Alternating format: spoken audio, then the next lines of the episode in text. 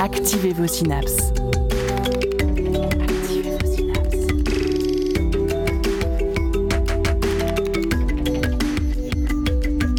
Poussez la porte du labo des savoirs et entrez dans un monde de science et d'expérience.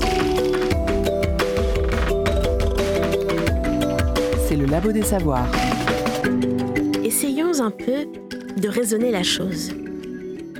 Cette femme, d'après ses propres explications, a la capacité d'exercer sa domination sur mon système nerveux. Elle peut implémenter son esprit à la place du mien dans mon corps et gouverner ce corps à sa guise. Elle a une âme parasite.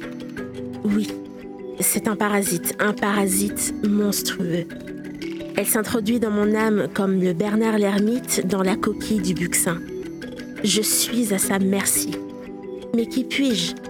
Je suis en but à des forces dont je ne connais absolument rien.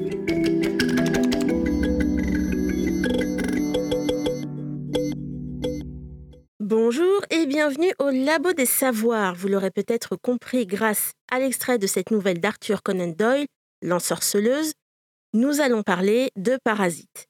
Mais contrairement à cette œuvre qui parle de l'influence un petit peu mystique d'une femme sur un universitaire, nous allons nous pencher ici sur les liens entre évolution et parasitisme, car ces organismes ont eu et ont toujours un rôle primordial dans l'évolution des êtres sur Terre. Et nous serons aujourd'hui très bien accompagnés pour en parler, avec notamment Valentin Brochet en duplex depuis Paris ou depuis ailleurs en France. Bonjour Valentin. Depuis Paris, bonjour. Tu as rencontré un expert du parasitisme? Exactement, Jean-Loup Justine. Et ce ne sera pas la seule interview de l'émission, car j'ai eu le plaisir de poser quelques questions à Pierre Kerner, maître de conférence à l'Institut Jacques Monod. Mais ce n'est pas tout, car nous aurons du parasitisme végétal avec Nolwenn Laroche-Pelletier. Bonjour Nolwenn. Bonjour. Et de la théorie de la Reine Rouge avec Aurore Carcel. Et pour se détendre en apprenant, l'indispensable quiz par Jérémy Frexas. Bonjour à toi. Bonjour. Quiconque ne passe pas sa vie à servir les dieux est leur ennemi. Et dans ce tableau, vous êtes quoi? Je suis un Jaffa. Mon destin est de les aider à venir au monde. Je comprends pas très bien.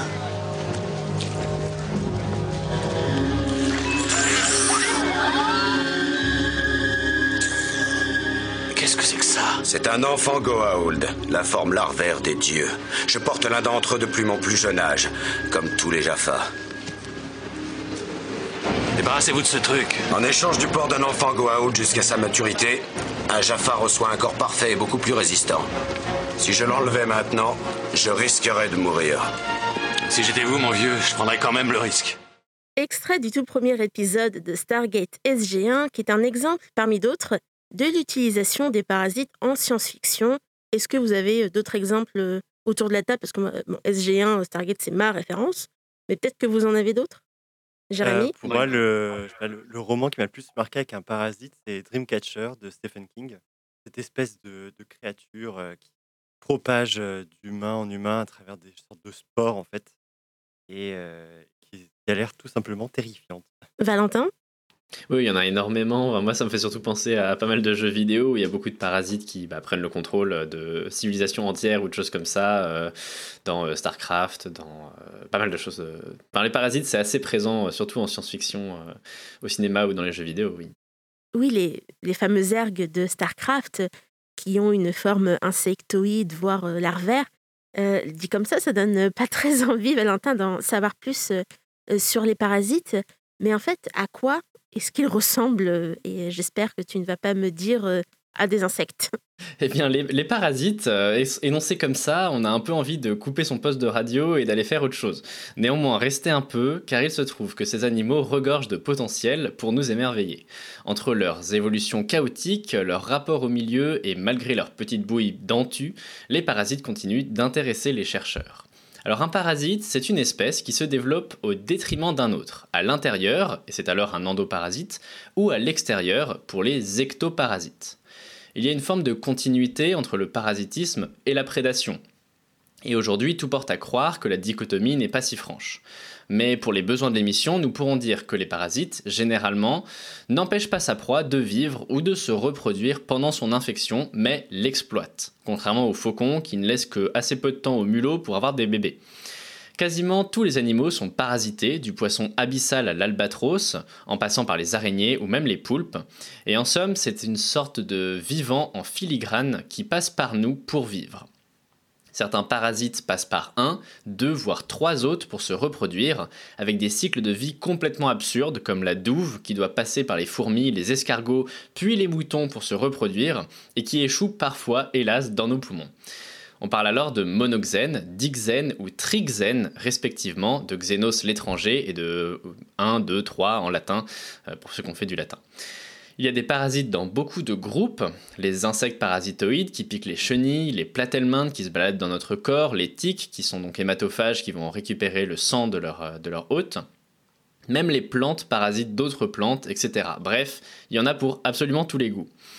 Alors avec tout ça, il y a beaucoup à dire en matière d'évolution et de milieu de vie, littéralement leur hôte, puisque les, les, parasites ont pour milieu de vie leur hôte, tant si bien que ces questions ont fait couler beaucoup d'encre. En effet, de nombreuses espèces ont été à un moment ou à un autre de leur existence visitées par des parasites, et on pourrait penser que cela a peut-être pu leur être bénéfique.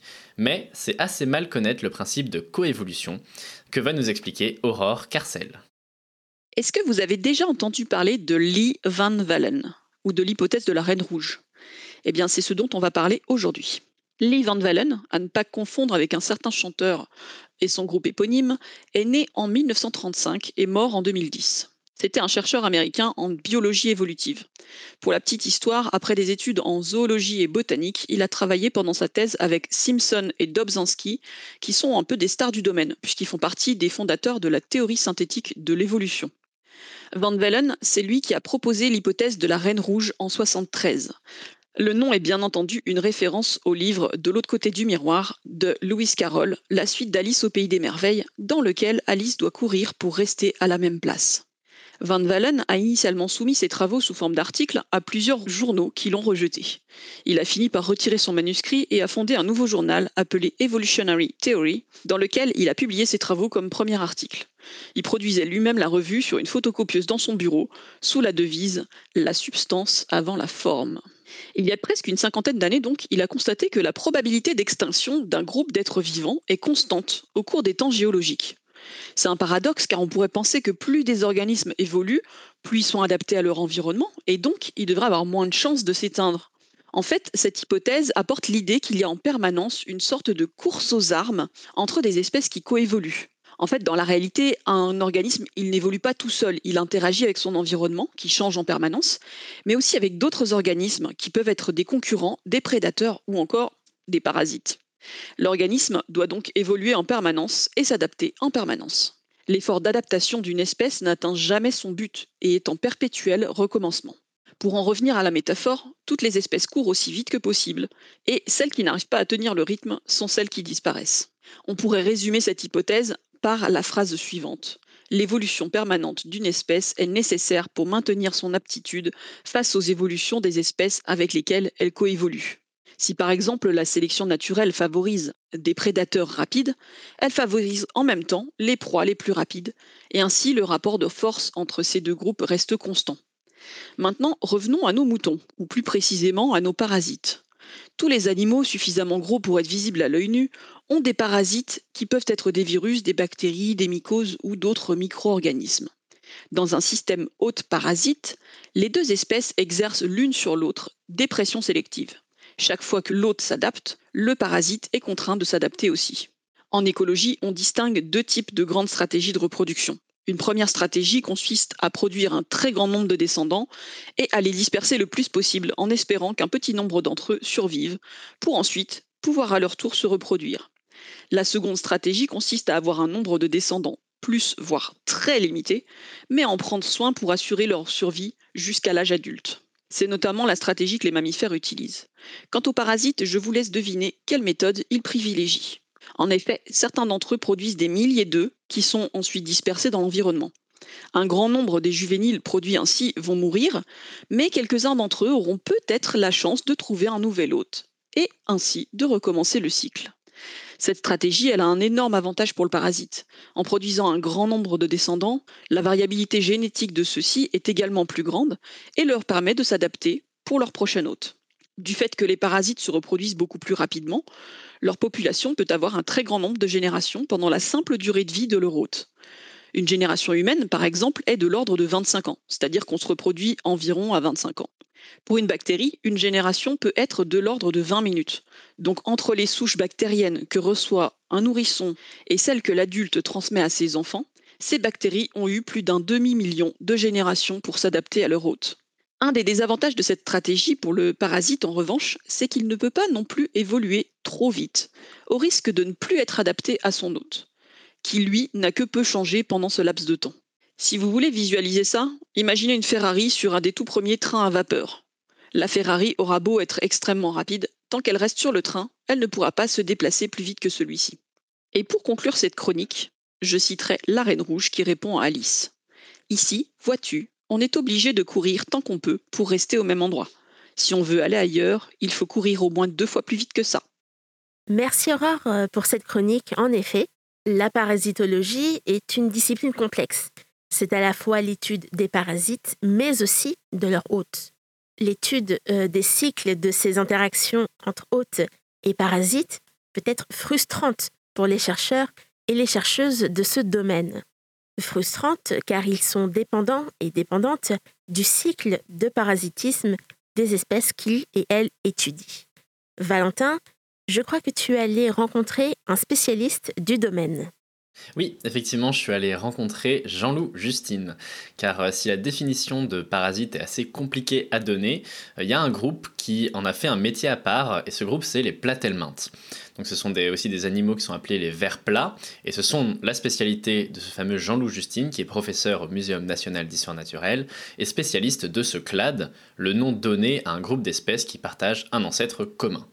Alors qu'est-ce donc qu'un platelminthe C'est un embranchement. Et dans cet embranchement, il y a euh, une partie de cet embranchement qui est terminale pour la, classification, qui est vraiment un clade, partie qu'on appelle les néodermata. Ils ont vraiment fait une invention évolutive énorme. Ils ont inventé un nouveau revêtement de leur corps. Au lieu d'avoir euh, des cellules euh, côte à côte pour faire le tour du corps, ils ont un syncytium et ça, c'est considéré comme une adaptation majeure euh, à être parasite. Le syncytium, c'est le nom donné à un tissu particulier en biologie. Un tissu qui a fusionné ses cellules en un unique conglomérat. Le groupe des néodermates, qui sont parasites, sont donc capables de faire circuler à une vitesse époustouflante les nutriments dans leur corps. L'idéal lorsque l'on est immergé dans un tube digestif, par exemple. Ce groupe comprend les ténias ou cestodes, mais également les douves ou trématodes, pour ne citer que les plus connus. Donc le groupe des néodermata, il est adapté au parasitisme. Il y a des platelmintes qui ne sont pas parasites? Il y a une grande partie de l'embranchement des platelmintes qui ne sont pas parasites. Il y a tous les triclades, euh, les polyclades, qui sont des animaux euh, marins euh, spectaculaires avec de jolies couleurs. Peut-être une question qui, qui, pourrait vous plaire. Comment est-ce qu'on étudie Aujourd'hui, les platelmintes, euh, est-ce qu'on va faire des prélèvements? Est-ce qu'on étudie leur ADN euh, On fait du moléculaire, du génétique ou encore un peu de naturalisme? La, parasitologie, c'est une science euh, où il faut savoir faire vraiment plein de choses. D'abord, il faut savoir aller sur le terrain. il faut savoir récolter des parasites. Et la différence entre récolter des parasites et récolter des non-parasites, c'est que le milieu de vie d'un parasite, c'est un autre. Donc d'abord, le parasitologue, il est capable de récolter des autres. Si par exemple on travaille sur des parasites de poissons, il faut attraper des poissons. Euh, donc il faut aussi s'y connaître en poisson, par exemple. Donc les parasitologues en général s'y connaissent en systématique des autres qui les intéressent. Ensuite, euh, après, on, on, utilise toute la panoplie des techniques modernes et en particulier, bien sûr, les euh, techniques moléculaires surtout si on veut comprendre le cycle d'un parasite. La particularité du cycle des platelmen parasites, c'est que souvent la larve ne ressemblera absolument pas à l'adulte. Et donc le seul moyen euh, vraiment euh, pratique pour savoir à quelle larve correspondent quels adultes, c'est évidemment euh, les techniques moléculaires, par exemple le barcoding, Et c'est avec ça qu'on peut euh, déterminer le cycle de parasites qui peuvent être parfois très très compliqués. Mais qu'est-ce que le barcoding, me direz-vous? Comme son nom l'indique, il s'agit de récupérer le code barre d'une espèce, en général une courte séquence d'ADN qui lui est spécifique, dans un environnement. Concrètement, on récolte de l'eau dans une flaque et on analyse les échantillons d'ADN qui s'y trouvent. Si dans le lot il y a un code barre d'une espèce qu'on connaît, c'est bingo. Une technique assez révolutionnaire donc. Cependant, pour trouver le parasite, encore faut-il aller dans son milieu de vie. Bah, de même que n'importe quelle personne qui fait de la zoologie va vous dire je dois aller dans tel milieu pour récolter l'animal qui m'intéresse. Pour le parasitologue, le milieu dans lequel il doit récolter le parasite, c'est l'hôte. Donc euh, il faut avoir les poissons, il faut avoir les mammifères, il faut avoir les oiseaux. Et malheureusement, il faut euh, les tuer souvent et les ouvrir pour aller chercher le parasite, bien évidemment. Est-ce que euh, évolutivement c'est facile à, étudier, à caractériser ces cycles de vie vraiment très complexes euh, bah, Par exemple, penser à la douve qui va passer par trois, euh, si je me trompe pas, trois hôtes intermédiaires pour réaliser son cycle. Qu'est-ce qui, qu'est-ce que ça peut apporter également Enfin, c'est un peu cette complexité là de, de cycle? C'est extrêmement difficile. Ça demande parfois des mois ou des années de travail pour déterminer un seul cycle on connaît un certain nombre de cycles de, de parasites, de, digènes. Les digènes, pour clarifier, est le groupe auquel appartiennent les douves. À ne pas confondre avec le terme de digène pour les animaux digéniques, c'est-à-dire qui utilisent deux hôtes pour leur cycle. Les douves, qui en utilisent trois, sont donc des digènes trixènes. Entraînez-vous à répéter ça chez vous. Mais il y a d'autres cycles, notamment chez les poissons, hôte des parasites favoris de Jean-Loup Justine, justement. Les digènes ont au minimum deux hôtes, en général, hein. euh, un mollusque, un vertébré, et en plus, il y a parfois un hôte de plus, ou parfois deux hôtes de plus. Déterminer le cycle d'un animal dont on ne connaît rien, euh, ça peut demander des mois ou des années de travail. C'est extrêmement gratifiant à la fin, euh, mais euh, la personne qui fait ça n'est pas très très productive en matière de, nombre de publications. Vous auriez un exemple de, de cycle un peu compliqué qu'on peut retrouver chez les parasites de poissons que vous vous auriez étudié par exemple? Chez les parasites de poissons que je connais, c'est-à-dire surtout les poissons des récifs coralliens, euh, la plupart des cycles sont totalement inconnus. Euh, tout simplement parce qu'il est extrêmement difficile de faire des cycles expérimentaux sur euh, bah, des poissons qu'on n'arrivera pas à garder en, aquarium. Je ne parle même pas des cycles des parasites de requins où vous imaginez la difficulté euh, expérimentale. mais parfois on a des on a des surprises. Par exemple, on, on trouve un, un, digène dans un poisson, un, un, un digène un peu rare dans un poisson un peu exceptionnel. Et puis là, euh, on s'aperçoit que ah tiens, euh, ça c'est une espèce qui est connue parce que euh, les larves passent par des méduses. Donc la, la larve du digène va s'enquister dans une méduse et c'est quand le poisson va manger la méduse qu'il va s'infecter. Et donc on, s'aperçoit que bon, on n'a pas vu la méduse, mais au moins on, on sait par d'autres travaux qu'il y a un site extraordinaire qui passe par des eaux tout à fait bizarres et euh, ça aussi, c'est un vrai bonheur pour le, pour le naturaliste. Est-ce qu'il y a un, des phénomènes de, de coévolution entre, euh, pour, pour, dire le gros mot directement, entre ces, ces hôtes et ces parasites? Est-ce qu'il euh, va y avoir une défense mise en place par les hôtes? Bon, si on donne une, une volonté à l'évolution, ce qui est déjà une erreur évidemment, mais entre une course aux armements entre ces, différentes, ces différents hôtes et ces parasites? Il y a sans arrêt une évolution des parasites et une évolution des hôtes et le premier qui perd la course euh, perd euh, la vie, en fait. Alors si c'est l'hôte, eh bien les parasites vont l'envahir et euh, il va mourir au niveau de l'individu. Et si c'est le parasite, s'il perd la course, il risque de disparaître même en tant qu'espèce. Ce qu'il faut comprendre, c'est que les parasites que l'on voit actuellement dans la nature, ce sont des, des animaux qui ont pratiqué cette course évolutive depuis des millions d'années avec leurs hôtes. Et si on les voit, c'est parce que ils ont, à chaque génération, ils ont réussi à gagner la course. S'ils avaient perdu la course, de toute façon, ils ne seraient plus là. Et ce sont également des parasites qui ont évolué avec euh, les espèces qui ont donné naissance plus tard aux espèces qu'on voit aujourd'hui, c'est ça? On est certain que tous ces parasites, ils ont évolué sur des hôtes. Alors parfois, il y a des phénomènes un peu plus compliqués. Euh, qui s'appellent des, des sauts euh, d'hôte en hôte, c'est-à-dire qu'un parasite peut avoir évolué pendant une grande partie euh, de son histoire évolutive avec un hôte, et puis un jour, il va y avoir une opportunité écologique où le parasite va s'adapter à un autre hôte et continuer à ce moment-là euh, sur une autre espèce d'hôte. Des phénomènes et des modes de vie aussi incroyables que complexes, aux antipodes des autres modes de vie du vivant.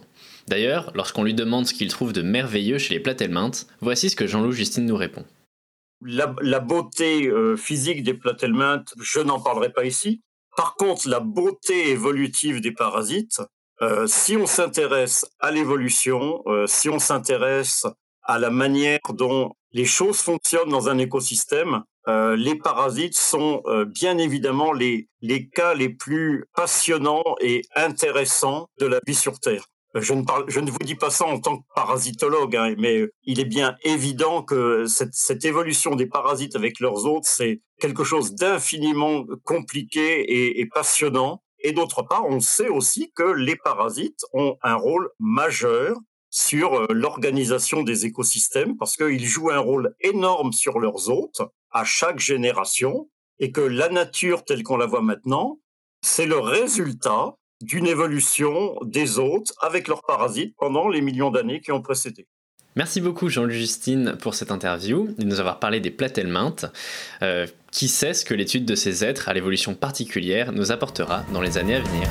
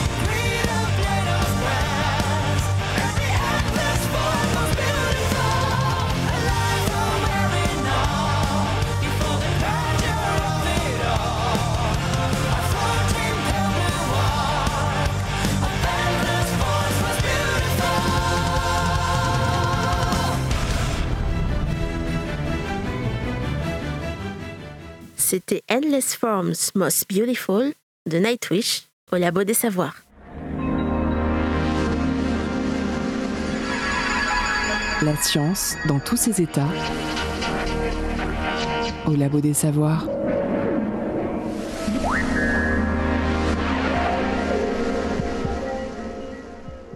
De retour au Labo des Savoirs, le parasite trouve toujours un chemin où nous parlons évolution et parasites en compagnie de Valentin, Nolwenn, Jérémy et Aurore. Aurore qui nous en a parlé un petit peu plus tôt, la coévolution est un mécanisme indispensable à l'évolution des espèces qui permet d'échanger des caractéristiques et de continuer à s'adapter pour survivre. Sur ce sujet, j'ai pu poser quelques questions à Pierre Kerner, maître de conférence à l'Institut Jacques Monod et auteur notamment de Moi Parasite, ouvrage illustré par Adrien Demilly et Alain Prunier, qui parle, devinez quoi, de parasites. Alors moi, je travaille pas du tout sur le parasitisme. Ce qui m'intéresse, c'est l'évolution, et plus particulièrement dans mon laboratoire, dans, dans mon équipe, qui est l'équipe de Michel Vervort et F. Gazav.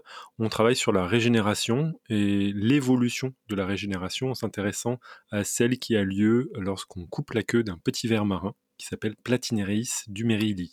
Et, mais pourtant, vous êtes fan de parasites. Est-ce qu'il y a un lien euh, qui n'est pas forcément évident entre parasites et évolution?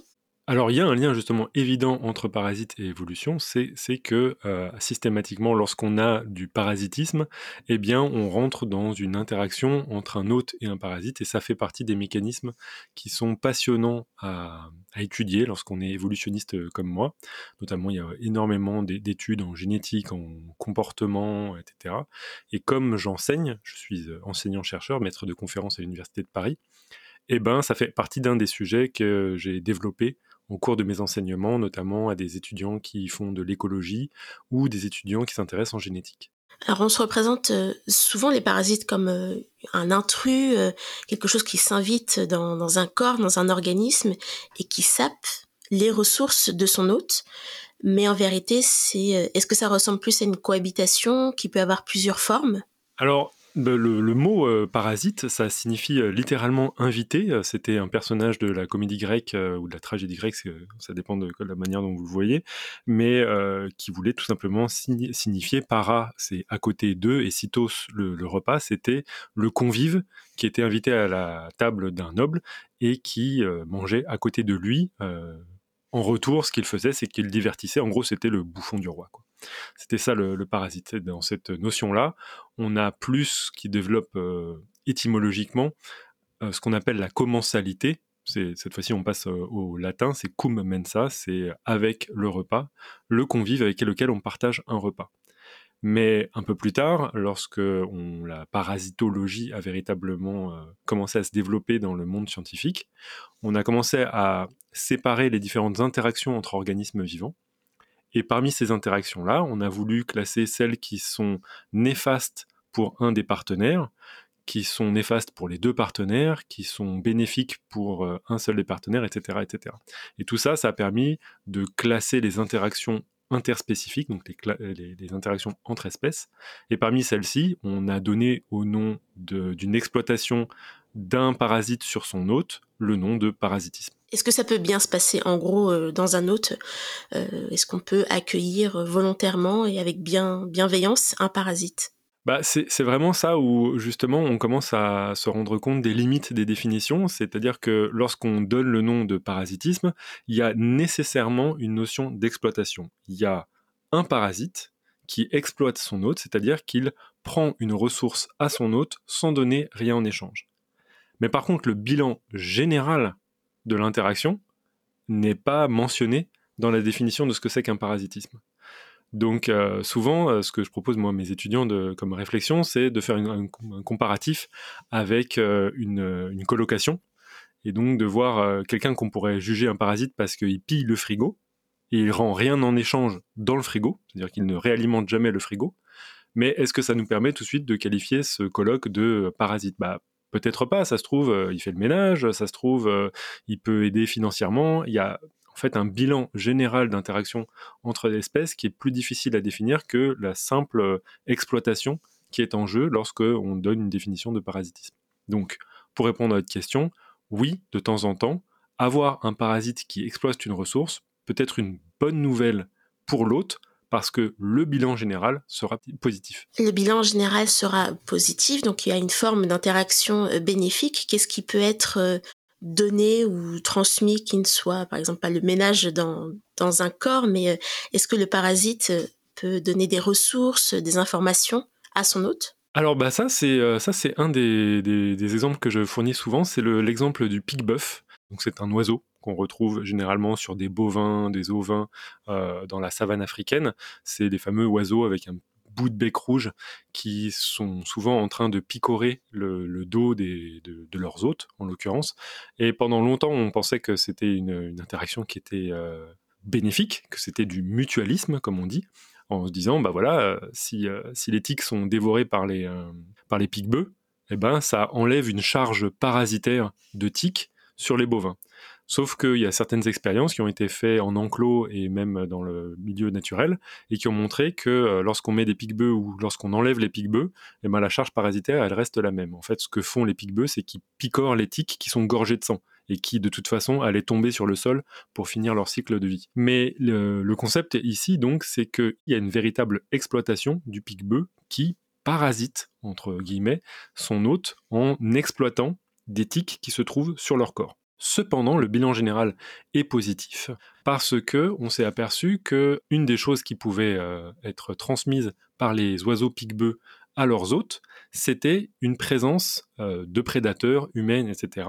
En effet, les bovins qui se retrouvaient avec des pique-bœufs au-dessus du dos avaient beaucoup plus de difficultés à être visualisés par des humains et donc on l'imagine des prédateurs parce que tout simplement les oiseaux signalent la présence, beaucoup plus sensibles à différents signaux.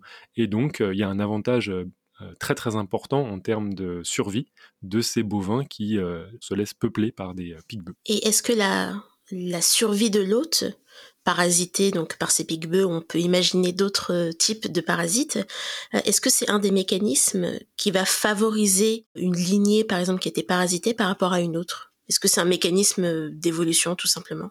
Oui, c'est un mécanisme d'évolution. C'est ça qu'il faut euh, vraiment avoir en tête, c'est que quoi qu'il arrive, même, le mutualisme, c'est-à-dire euh, des relations où on a l'impression que nécessairement c'est quelque chose qui est bénéfique, c'est un mécanisme dans lequel les partenaires de l'interaction vont au fur et à mesure des générations accumuler des changements, soit pour temporiser le mutualisme, soit pour euh, augmenter, l'interaction. Et c'est la même chose pour le parasitisme, c'est-à-dire que parfois, de génération en génération, on peut voir une relation d'exploitation qui est très très néfaste euh, immédiatement, qui au fur des générations devient de moins en moins néfaste, voire se transforme en mutualisme. Il y a énormément d'exemples dans lesquels on a l'impression d'observer une sorte de domestication de, des partenaires entre eux. Et euh, il y a notamment des cas où on a retrouvé des virus peupler le génome de guêpes. Les virus, ce sont les parasites par excellence, ils ne peuvent pas survivre sans exploiter la machinerie cellulaire de leurs hôtes. Eh bien, d'avoir trouvé des virus qui envahissent le génome de guêpes et d'avoir compris que certains de ces virus offrent un avantage très important pour le mécanisme de ces guêpes à réaliser leurs propres relations parasitaires, ça nous montre que au fur et à mesure de- des générations, le parasitisme peut en effet être un, un vecteur d'évolution très important. Et un vecteur d'évolution qui se trouve dans les gènes. On a des échanges entre l'hôte et le parasite euh, d'informations génétiques. Oui, bah alors là, typiquement, euh, on a carrément l'intégration de l'information génétique du virus à l'intérieur du génome de la guêpe. Ce qu'il faut comprendre, c'est que la plupart du temps, les interactions parasitaires, ce sont des interactions de longue durée.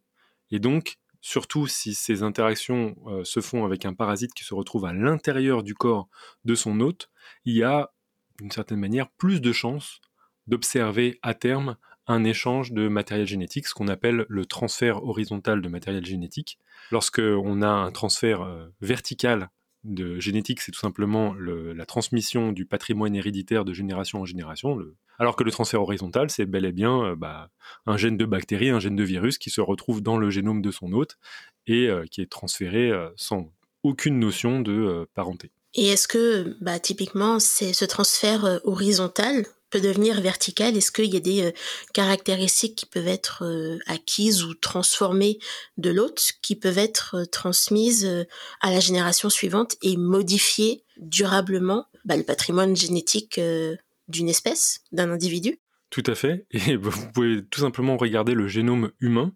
Vous avez plus de séquences virales dans le génome humain que de séquences qui correspondent à la production de protéines. Donc, généralement, euh, ce qu'on apprend au collège et au lycée, c'est qu'un gène code pour une protéine.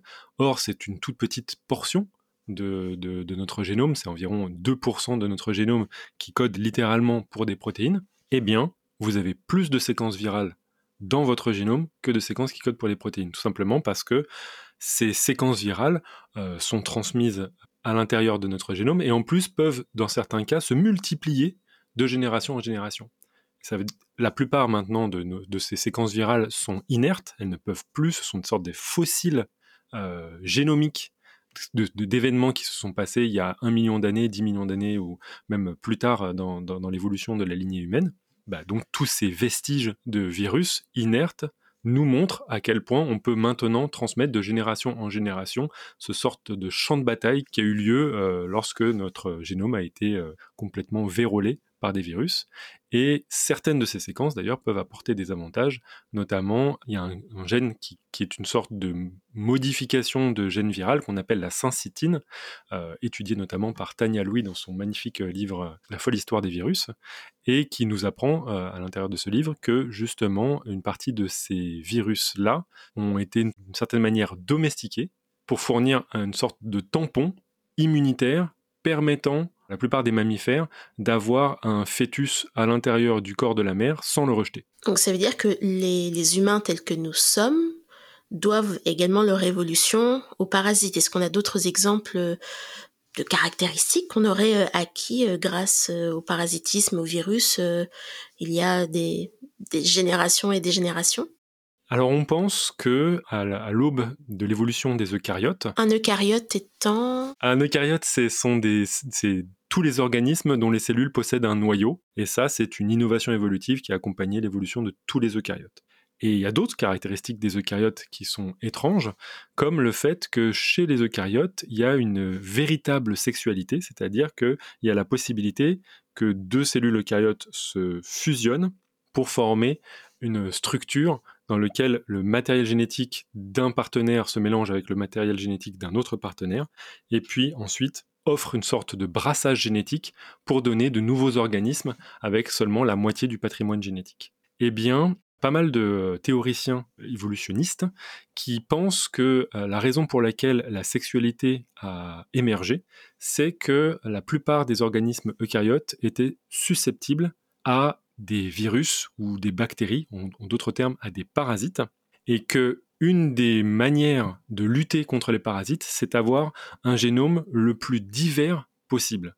En effet, de génération en génération, il y a plus de chances de trouver un variant lorsque vous avez un brassage génétique tel qu'il est offert par la sexualité, que lorsque on se duplique en faisant des clones de soi-même. Là, il y a beaucoup moins de chances d'avoir de variants. Euh, c'est ce qu'on appelle la reproduction asexuée.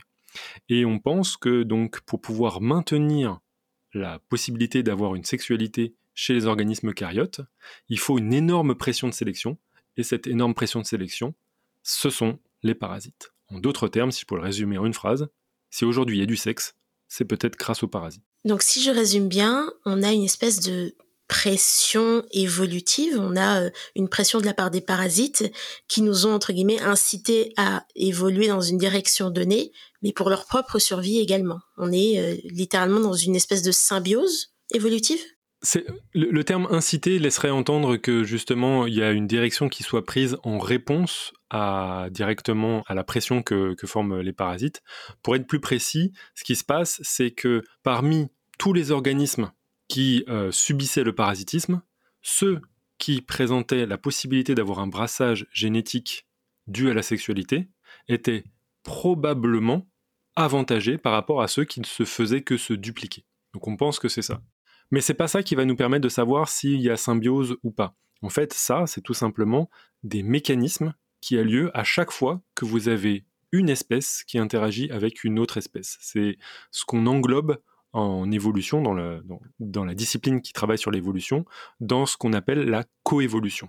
Et ça, ça peut avoir lieu quand vous avez du parasitisme, ça peut avoir lieu quand vous avez de la prédation, ça peut avoir lieu quand vous avez de la compétition. En fait, dans n'importe quel type d'interaction entre espèces, vous allez avoir ces mécanismes de coévolution. Donc finalement, étudier euh, les parasites, ce n'est pas que pour euh, essayer de comprendre les mécanismes de propagation de certaines maladies, c'est aussi essayer de comprendre nos propres caractéristiques humaines et notre évolution.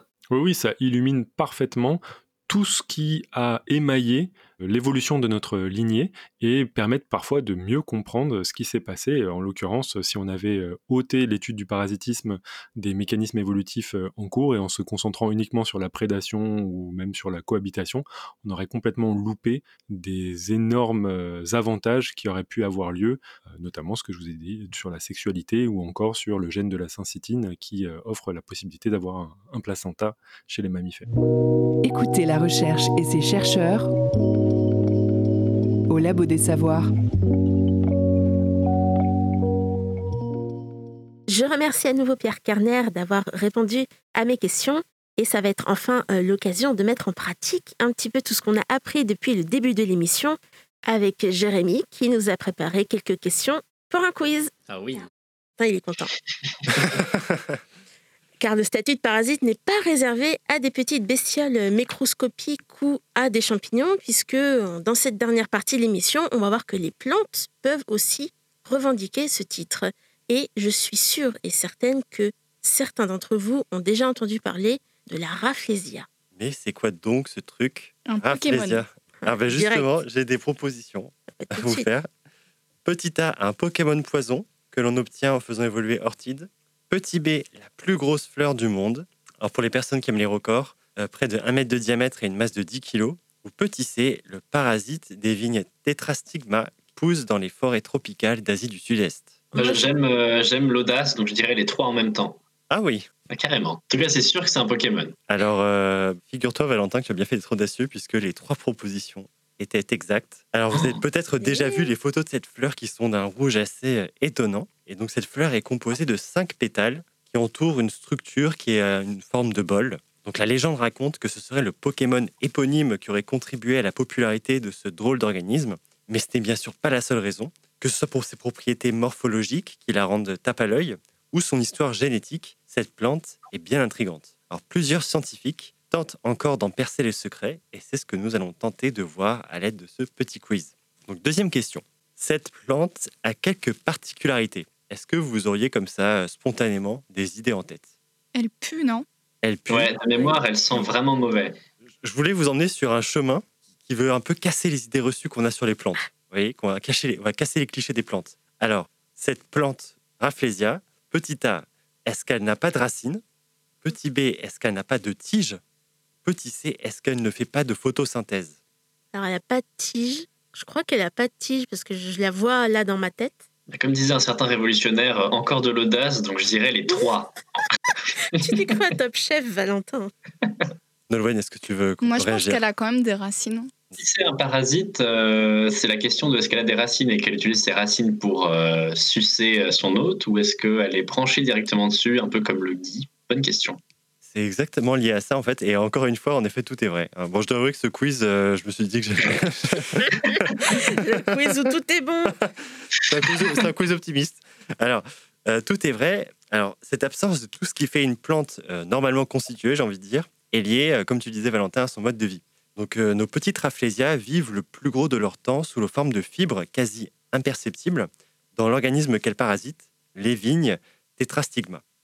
Alors, comme une bonne partie des holoparasites, donc c'est les parasites qui ne peuvent pas aller au bout de leur cycle de vie sans leur hôte, c'est grâce à un ostorium, qui est une sorte d'excroissance qui permet de prélever dans la vigne, un peu comme une paille, ben, toutes sortes de sucres et de nutriments qui vont être nécessaires à la survie de la fleur. Et la plante ne se manifeste qu'au moment de sa reproduction avec cette imposante fleur évoquée précédemment. Donc dans ces conditions, pas besoin d'organes type racines, feuilles ou tiges pour capter de l'énergie ou des nutriments extérieurs. Et pas besoin de savoir faire la photosynthèse. Alors, il ne s'agit pas d'un simple opportunisme, c'est ce que nous apprend un article publié par Christy Wilcox sur le site web de vulgarisation Quanta Magazine. Attention, accent anglais en préparation. DNA of Giant Corpse Flower Parasite Surprise Biologists. Alors, il y a une dizaine d'années, euh, c'est ce que relate cet article, Jean-Mère Molina, euh, biologiste à l'université de Long Island, a pu étudier avec son équipe l'ADN mitochondrial issu d'un spécimen philippin de Rafflesia. Et la surprise, pas de gènes fonctionnels nécessaires au fonctionnement des chloroplastes. Donc ces organites sont le siège de la photosynthèse chez les plantes, notamment via la chlorophylle. Cette particularité a été retrouvée par l'équipe de Charles Davis, professeur de, bio- biologie à l'université de Harvard euh, dans une étude concernant le genre Sapria. Donc, le genre Sapria, c'est un genre cousin du genre euh, Rafflesia. Ils appartiennent tous les deux à la famille des, des. Donc cette optimisation génétique semble assez extraordinaire, mais ce n'est pas tout. Alors là, j'ai une question un peu plus compliquée puisqu'il n'y a qu'une réponse exacte. Les Rafflesiaceae peuvent-elles parasiter d'autres organismes que les vignes tétrastigma? A. Oui. B. Non. C. Ça dépend. Moi, je choisis la réponse D. Ouais, La réponse D. la réponse D. Euh, La réponse D, oui. Non, mais Jérémy, il aime bien les pièges, donc je vais mettre un ça dépend. Parce que je le connais trop bien. Tu vois. Ça, C'est jamais aussi simple que ça. Donc, ça dépend. Mais ça dépend. C'est vrai qu'on fait de la biologie et que le ça dépend, c'est un peu la caractéristique de la biologie. Donc j'apprendrai aussi ça dépend. Et du coup, ça dépendrait de quoi selon vous? La saison, du temps, La géographie, Alors, le temps, c'est c'est marrant. Je vais l'utiliser de façon très polysémique. Ça dépend en effet de l'échelle de temps que l'on considère. En effet, à l'heure actuelle, donc, il est assez peu probable de trouver des Rafflesiaceae dans d'autres organismes que ceux du genre Tetrastigma. Alors, il faut quand même se rassurer, il y, a, il y a de la diversité. Cela représente plus d'une centaine d'espèces. Mais euh, en étudiant le génome, il est possible de remonter le temps et de voir que cela n'a pas toujours été ainsi. Alors, c'est une autre observation faite par l'équipe de Charles Davis. Plus de 1% du génome des sapria viendrait d'autres organismes. Alors, c'est peut-être un détail pour vous, mais pour les biologistes, cela veut dire beaucoup. Ce transfert de gènes horizontal, donc contrairement au transfert vertical où les gènes proviennent d'ancêtres, ce qui sous-entend une transmission par la reproduction, n'est pas si courant si on exclut les bactéries. Donc ces échanges génétiques permettent de retracer des millénaires d'influence avec divers hôtes. Alors ces données sont probablement impossibles à obtenir euh, de fossiles. Donc ces travaux amènent à l'hypothèse que les Rafflesiaceae ont pu parasiter des espèces du genre Ampelopsis. Alors, il s'agit aussi de vignes grimpantes, donc assez peu d'exotisme, mais cela permet de creuser un peu ce qui fait la particularité de la relation entre le parasite et son hôte. Alors d'autres bizarreries génétiques ont été observées, comme des redondances ou des, choses assez complexes, puisque ben, ce, génome, bien qu'optimisé, euh, a quasiment une taille comparable à la nôtre. Donc les recherches sont toujours en cours pour formuler des hypothèses à- quant à l'histoire et au rôle de ces diverses euh, modifications génétiques. Enfin, une dernière question. Et là, je me suis un peu, euh, j'ai un peu travaillé les propositions. ah bah quand même. Alors, comment notre parasite s'installe-t-il dans la vigne? Alors, petite A. Le parasite est transporté par l'insecte pollinisateur de la vigne. Petit B. Le parasite contamine la vigne par ses racines. Petit C. Le parasite arrive par les eaux de pluie tombant sur les feuilles de vigne. Petit D. Le parasite convainc la vigne de l'accueillir en la convertissant à la théorie du ruissellement. Donc, petite A, pollinisateur. Petit B, les racines. Petit C, les eaux de pluie. Ou petit D, la théorie du ruissellement. La réponse D. Euh, Je saurais pas dire. C'est vrai que le pollinisateur, ça voudrait dire que ça passe par les fleurs au début, par les racines, par les feuilles, si, la- si c'est la pluie et non pas le ruissellement, par l'économie si c'est le ruissellement. Enfin oui, non, bonne, bonne question. Je saurais pas répondre. Moi, je vais répondre par les parasites parce que si elle pue, c'est sûrement pour attirer, je sais pas, une sorte de mouche qui aime les cadavres ou un truc comme ça, non? Ah, bien vu. Oui. C'est pas mal ça. Donc, ce serait l'insecte pollinisateur, c'est bien ça? Ouais. Alors, c'est une, euh, c'est une bonne idée, mais malheureusement, ce n'est pas la bonne réponse. La puanteur, elle est en effet là pour euh, attirer des, euh, des petits insectes euh, qui vont euh, ben, permettre la fructification de la fleur. Et une fois qu'on a les fruits, ben, c'est là que les choses se passent. Euh, et c'est ce qu'indique Pieter Pelser et ses collaborateurs et collaboratrices dans l'article Mount Banao reveals the resurrection and neotypification of the name Rafflesia legacy and clues to the dispersal of Rafflesia seeds. C'est donc la deuxième partie du titre qui nous intéresse dans euh, la revue Phytotaxia. Et figurez-vous qu'en fait, on ne sait pas exactement comment la contamination se fait. Alors, une expérience de laboratoire a été réalisée dans le courant du 19e siècle. Bon, c'est pas très très récent, mais c'est toujours euh, ce qui a l'air de faire euh, autorité. Cette expérience a été menée par le botaniste néerlandais Johannes Theismann et une contamination de vigne a été observée suite à l'insertion de graines de Rafflesia dans des entailles réalisées su- sur ses racines. Donc c'est pour l'instant la piste privilégiée, la contamination via les racines. Mais la question qui peut se poser ensuite alors c'est bah, comment les graines peuvent-elles être mises au contact des racines? Là, bah, figurez-vous que c'est encore un mystère, mais les scientifiques de la publication citée précédemment rapportent une autre observation. celle de fourmis transportant des fruits en décomposition mis à disposition par la fleur une fois fécondés. Ces fruits seraient dotés d'un nélayosome, une excroissance très utile pour la dissémination. Elle peut contenir en effet de nombreuses molécules recherchées par les fourmis, comme des lipides et des protéines.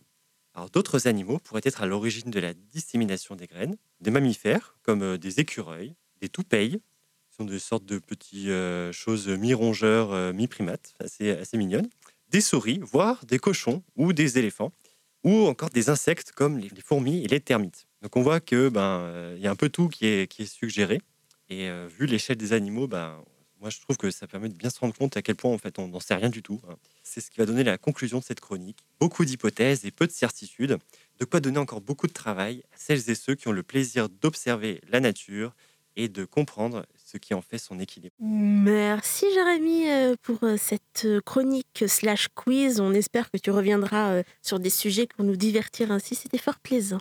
Bah écoutez, en fait, euh, je dois vous avouer que j'ai vu passer donc cet article-là qui est vraiment très intéressant dans la, dans la revue donc euh, Quanta Magazine et je ne redirai pas le titre parce que c'est très long. C'est dommage. Mais il est paru voilà, il y a quelques semaines, il a popé dans mon fil Twitter et c'est ça qui m'a donné l'idée de parler de ce sujet aujourd'hui. Eh ben, la veille scientifique, c'est toujours très important pour euh, rester curieux et s'intéresser à plein de sujets.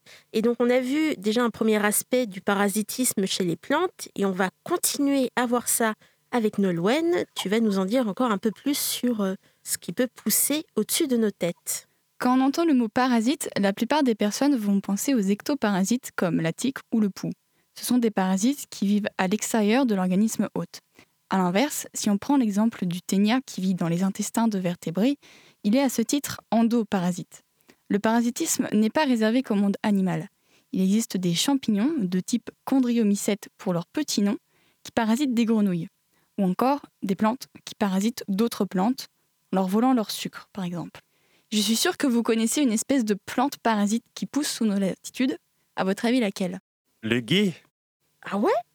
Je crois bien que le gui, ça pousse dans nos latitudes. Non, mais que c'est un parasite? As-tu une autre idée peut-être? Euh, J'allais dire la rafflésia, mais on a un petit souci d'attitude. Le lierre. Jérémy, tu as donné deux réponses. L'une est fausse et l'autre est vraie. Ah, Le lierre était une réponse piège parce qu'en fait, il n'est pas du tout parasite. Au contraire, il va même protéger les arbres euh, du froid ou des vents qui sont trop violents. C'est bien le gui qui est parasite. bah, félicitations à moi. Tu gagnes un demi-point puisque tu t'es trompé. La vengeance. Tout à fait. Il existe donc des parasites animaux, végétaux et même champignons. Il manque encore un groupe à cette liste, j'ai nommé les bactéries. Et plus précisément, je voudrais parler de la bactérie du doux nom de Agrobacterium tumefaciens. On la retrouve dans les sols des régions tempérées. Elle appartient à la famille des rhizobiacées. Ce sont les bactéries qui mettent en place des symbioses au niveau des racines de plantes.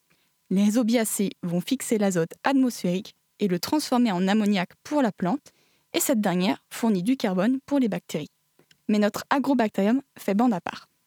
Effectivement, elle n'établit pas de symbiose, car cette bactérie est pathogène.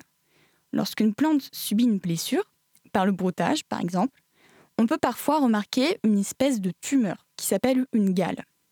Si Agrobacterium tumefaciens est présente dans cette plante, c'est elle la responsable, en produisant un composé qui favorise la pousse de ces tumeurs. Tumeurs qui peuvent aller jusqu'à reproduire des organes, des feuilles ou des tiges, dues à une production non régulée d'auxines et cytokinines, qui sont des hormones de croissance végétale. L'apparition de cette gale, c'est l'expression d'Agrobacterium tumefaciens qui s'est senti agressé et qui nous le montre. Ce quelque chose, ce sont en réalité trois inducteurs de virulence, c'est-à-dire des composés qui vont provoquer l'attaque de Agrobacterium. Premièrement, souvenez-vous, la plante a été blessée, donc ses tissus sont abîmés et des produits de dégradation sont relargués. Il y a les monosaccharides, des sucres, et les composés phénoliques, des molécules de défense. La bactérie parasite va se diriger vers la blessure, guidée par ces molécules. C'est ce qu'on appelle le chimiotactisme. Une fois en assez grande quantité dans le milieu et couplé à un pH acide, ces trois inducteurs, monosaccharides, composés phénoliques et pH, vont activer multitude de gènes. par la suite, la bactérie doit assurer une cohésion au niveau de la blessure. Un premier ensemble de gènes produit cellulose et bêta-galacturonase. Ces deux molécules ont le rôle de colle entre la bactérie et la cellule blessée de la plante. D'autres molécules, du nom d'opine, sont indispensables pour Agrobacterium puisqu'elle s'en nourrit. Agrobacterium va donc carrément faire un transfert génétique à la plante. Et oui, elle ne peut pas produire elle-même les opines. Les gènes de virulence provoquent une cascade de synthèse pour diverses protéines, et tout ce petit monde va s'appliquer à une tâche, celle de la production d'un brin d'ADN qui va transférer vers la plante l'information génétique nécessaire à la synthèse d'opines. Enfin, protégé par des protéines, cet ADN de transfert va quitter la bactérie. Il va aller jusque dans le noyau d'une cellule de l'organisme hôte. De là, il va s'insérer dans l'ADN végétal. Attention toutefois, car cette insertion se fait au hasard et a une chance sur deux de réussir. C'est pourquoi la bactérie va devoir produire une grande quantité de brins de transfert. Mais quand le transfert des gènes a réussi, la plante va synthétiser les fameuses molécules opines, source de carbone et d'azote pour Agrobacterium. Mission réussie pour le parasite qui va alors pouvoir proliférer. Attends, la plante parasitée, elle produit des opines et des hormones de croissance de façon non régulée? C'est chelou, non? Il y a une baleine sous un gravier, c'est bizarre. Résumons. La bactérie provoque une modification du métabolisme des cellules hôtes dont la croissance n'est plus régulée. Cela signifierait que ces productions incontrôlées d'auxine et cytokinine seraient provoquées par Agrobacterium. Si c'est réellement le cas, elle transfère alors les gènes associés en plus de ceux pour les opines. Comment une bactérie peut-elle avoir dans son génome des gènes pour la synthèse d'hormones qui sont propres aux végétaux Effectivement, ça laisse à réfléchir sur l'histoire évolutive de Agrobacterium tumefaciens. En tout cas, ce parasite n'a peut-être ni queue ni tête, mais il a bel et bien sa place dans cette émission. Merci Nolwenn pour cette chronique. Ça a été l'occasion de, voir d'autres formes de parasitisme et de se rendre compte euh, vraiment que c'est euh, qu'il y a un monde caché euh, extraordinaire et très divers de parasites et que ce ne sont pas que des vers comme on peut le penser.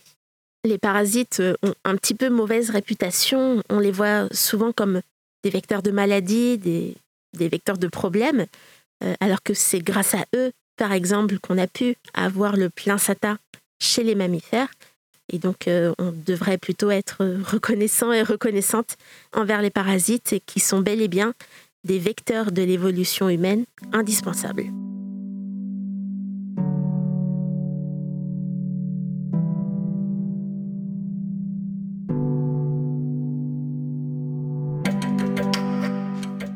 C'est déjà la fin de cette émission. Merci à vous toutes et tous euh, de l'avoir écouté. Je remercie à nouveau les bénévoles du jour qui sont Jérémy, Valentin, Aurore et Nolwenn pour leurs chroniques et interviews. Je remercie également à nouveau Jean-Loup, Justine et Pierre Kerner d'avoir bien voulu répondre à nos questions. Cette émission et toutes les autres sont bien sûr à retrouver sur labodesavoirs.fr ainsi que sur toutes les plateformes de podcast. N'hésitez pas à nous suivre sur les réseaux sociaux pour avoir de nos news et toutes nos actualités. Merci de votre fidélité et à la semaine prochaine au Labo des Savoirs.